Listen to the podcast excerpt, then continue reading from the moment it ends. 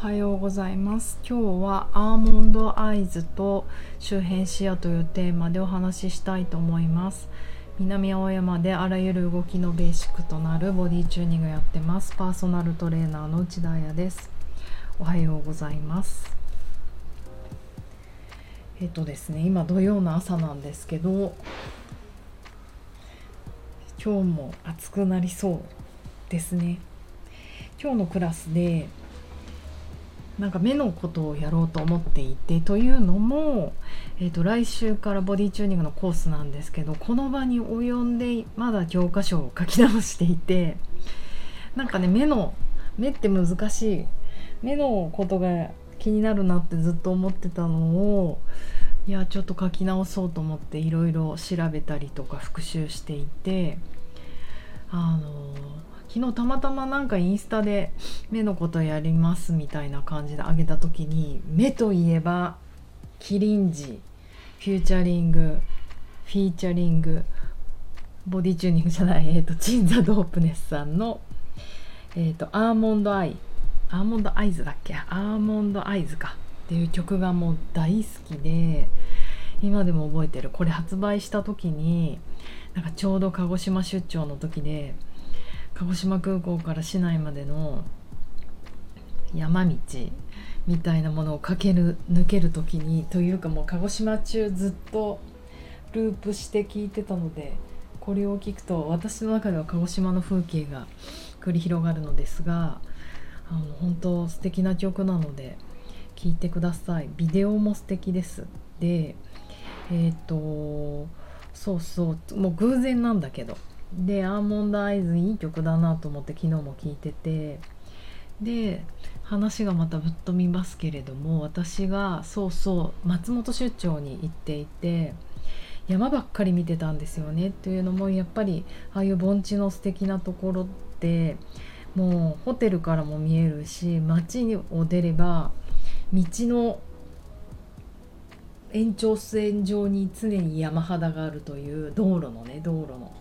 だから街中どこにいてもファって顔を上げると山の稜線が見えていやこれってすごい素敵なことだなと思ってなんかコーヒー飲んでても、うん、パソコンやっててもふって見上げると山肌。多分あのそこういう遠くを見るあの目の使い方って、まあ、視野の使い方って周辺視野とかパノラマ視っていうんですけれどもあの面白いことに目の使い方って結局は脳なんですよ。うん、難しい説明が。物を見るのって眼球がしてるじゃないですか目。それってあのご飯を食べるのに口がする匂いを嗅ぐのに鼻がするように感覚器がやるっていうことで考えると感覚器として目がやってるんですけれどもそれを解釈したり理解するにはやっぱ脳がやってるんですね。そこから体の反応を起こしていくためには脳。で特に目とかってやっぱり錯覚が起こるから一番分かりやすいと思いますよね。目の前ではそう見えてるのに脳ではそれをキャッチできてないとか錯覚とかよくあるじゃないですか。だからやっぱり物はね目じゃなくて脳が見てる。うんうん。だから私はその周辺視野という目の使い方山肌ばっかり見てたから脳の使い方がねちょっとずっとそれになっちゃっていた。要は周辺視野ってあの何て言うのかな。その対象になるのがフォーカス視中心視野だから中心視野の時に人は目の前の本を読んだりあの計算したり仕事したり素材このペンってプラスチックでできてんのかなとか肌ざ肌触りは肌か。あの、ね、色とか見たりとかそういう細かい作業を中心視野がやると。周辺視野っていうのはまさに方角を捉えたりとか、うん、もっと遠くのもの。で特に運動する時はその周辺視野でやるんですよね。なぜならサッカーチームの人一員があそこにあの20メートル先に自分のチームメートがボールをキックしてボール渡すなっていうのを遠くの目線で見てキャッチしていけるわけじゃないですか。ドッジボールする時もそうですよね。あのボールにキョロキョロ振り回せちゃう人って下手くそだったじゃないですかドッジボドッジボールが。だけれどもドッジボール上手い人って常にあのコート全部見てましたよね。あの目のあの目の使い方周辺視野。そう。ずっとね、まあ、自分もちょっと体使ったりただでさえ周辺視野使ってるのにうん、うん、周辺視野使いすぎちゃってそれであのこの間のラジオでも言ったけど中心視がうまくできなくなると。言い訳だけど。なんかねそもそもちょっと私は視覚が広がりすぎてしまう傾向があってあの集めるのが難しくなっちゃうんですよね。それもそれであんまり良くないんですけど。うん。あのなぜならフォーカスするのにものすごい緊張させるからあの良くないっていうことが最近分かって気をつけようと思ってるんですけど。そう。その周辺視野も加減が大事、うんうん、要はやっぱりピントを合わせたりとか広げたりって両方できないと生活としてうまくいかないですよね。でその目のなんか使い方の本をこれ何て言うんだっけなアイボディって本を読んでいたらやっぱりあの遠視とかねその広がりすぎの傾向の人視野がまあまあ老眼もそうなってくるのかなは目も横に広がるって書いてあってどちらかというと近視とか中心視野がグッてあのその時間が長い人は目が縦にきっと猫娘みたいにギューってなってくる。もしくはま小さくなってくるか。周辺視野で広がりすぎる人って目が切れ長になってくるなっていう切れ長っていうか横に広くなってくる。それを聞いた時にあ何それアーモンドアイズじゃんと思って。でそもそもアーモンドアイズってどんな目なんだろうっていうのをあのちょっと調べてみたらこれ松エク松松松エクって何？松エクササイズじゃ、まエクステンションか。松エクのサイトだけどなりたいという希望の多い目がアーモンドアイに垂れ目丸目だって。やっぱ人気の目ってことは分かりましたよ。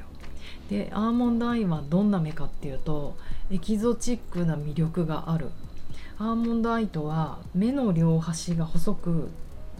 あのよ切れ長なんだけどちゃんと中央が丸い。なるほどね。ただの横に細い目じゃなくて。目の横幅は長いけど目の縦幅も広い。まあそりゃ可愛いわな。というのがアーモンドアイの特徴で美人の目と称されることもあります。芸能人で例えると北川景子さんの目。よくわかんないな。東洋人を思わせるエキゾチックさがありクールな印象を持たれることが多いようです。日本人に多いのはアーモンドアイだそう。もう日本人に多いんだ。さらにアーモンドアイの中でも丸アーモンドアイ細アーモンドアイがあるとかまあまあこういうねマニアックなことになってくると。面白いですよね。なんかよく分かってなかった私アーモンドアイの貴重さを。でこのえっ、ー、とねやっぱねキリンジさんのね作詞が最高でチンザ・ドープネスさんも結構これ歌うからもうセクシーで本当にグッときちゃうんですけどやっぱりね、えーと、このアーモンドアイの子に恋してくみたいなあれなんだけど内気なふりした薄いまぶたは重ねたシャドウで切れ長アーモンドアイズって言ってた、うん、やっぱ分かってんだね切れ長だってこと。そしてあのまあほんとセクシーな歌なんですよね。こう「Can you, can't you feel me」体中の血が集まってきてるとかエロいな。うん、うつろなふりして視界の隅で獲物を捉えた切れ長アーモンドアイズ・オブ・ユーとかやっぱりちょっとかなり本能的ですよね。えーと、まばたき一つバタフライエフェクト。僕の感情に竜巻を起こして、まあ、ここねチンザ・ドープネスのとこなんだ。最高。抗うことはできない。抗うことはできない。抗うことはできないってこう歌うんですけど。抗うことができないっていうのは本当本能の働きだからやっぱりこのアーモンドアイズには本能的なものをすごく感じる、うん、アーモンドアイズアーモンドアイズの女の子っていうのはある意味周辺視野のように広がっている。要は動物の目ですよね。ファイ、うん、あの空間把握能力がある。ドッジボールのコート全部を見れる。力がある。だから好きな人が自分の視野にハッて入った時にあって思ってそれをすかさずキャッチみたいなね。深い。だからアーモンドアイズが大事でそういう女の子を相手にした方が恋に落ちやすいじゃないですか。こっちもね男子も本能的に行くならば。そしてずっとずっと気になっていてなんだろうと思って終わっちゃっていたんだけど歌の最後がね「微笑んだ君のまなじりはしとやかな獣のおじりみたいだ」「もうこひだから溢れ落ちた涙は遠い海からのギフト。僕はそれを唇で受け止めよう」ああもうなんて素敵な詩なんだろう。えっとで蒙古飛騨ってね分かんなかった蒙古藩とか言うじゃないですか。蒙古飛騨って何だろうと思っていもういっつも何だろう何だろうと思ってたけど今日調べてみました。これはね美容外科のページなんですけど蒙古飛騨形成になんと41万8000円ってなんかすごいね。これを作ったりこの形を良くするために月々8600円で60回払いする人がいる。それは41万8000円。驚きなんですがまずねなどこかっていうとこの目の内側にあるひだみたいなやつ。蒙古ひだ形成は生まれつき蒙古ひだがなく目の感覚が近すぎたり目頭切開で切りすぎてしまった目頭に切除した蒙古ひだを再形成する施術って何これ手術失敗したからもう一回やれって言ってんの。かないな。でももともとない人もいるんだって。でも蒙古ひだがないっていうのはやはり西洋人に多いみたい。だから蒙古ひだがないとパッチリ目に見えるし大人びた印象になると。蒙古ひだがある人は東洋人とか日本人に多くて目が小さく見えて幼い印象。いいんじゃないのそれ。かわいいじゃんね。まあだからそれがあったりなかったりあと形を良くしたいっていうことのこれは手術みたいですけどとにかく蒙古ひだは東洋人に日本人にある特徴的なこの目の中のひだ。なんだって。だからもう本当にこの歌よく考えられてるなと思ってちゃんとアジア人の人を対象に日本人を愛し対象にした、うん、蒙古ひだからあ違うアーモンドアイズの女の子。蒙古飛騨から溢れ落ちた涙は遠い海からのギフトなんだって。でそれを僕は唇で受け止めるっていう、胸キュン。というわけであの周辺視野でいた方があの恋に落ちやすい、うん、あと運動。運動能力は確実に周辺視野で運動できる人の方があの高いです。うん、だからボディ中でもトレーニングしてて、うん、なんかやっぱね最近すごい目が気になるんですよね、うんうん、受けてくださる方のね。でも目ってねなかなか本当脳の使い方だから結構直してくの大変相当意識的に直していかないと難しいことなんだななんて思って今苦しみながら教科書を書いております。ということでえっ、とほどほどにして午前中のレッスンに備えたいと思います。また暑くなりそうなので皆様も良い週土曜日もまた明日。